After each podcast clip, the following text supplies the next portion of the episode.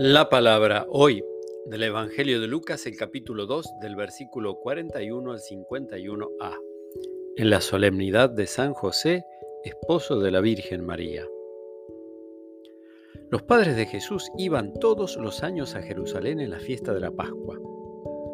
Cuando el niño cumplió 12 años, subieron como de costumbre, y acabada la fiesta, María y José regresaron, pero Jesús permaneció en Jerusalén sin que ellos se dieran cuenta. Creyendo que estaba en la caravana, caminaron todo un día y después comenzaron a buscarlo entre los parientes y conocidos. Como no lo encontraron, volvieron a Jerusalén en busca de él.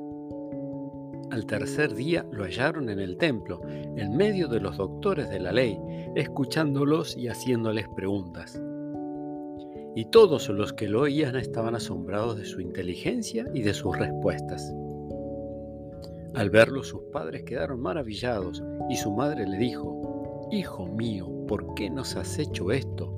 Piensa que tu padre y yo te buscábamos angustiados. Jesús le respondió, ¿por qué me buscaban?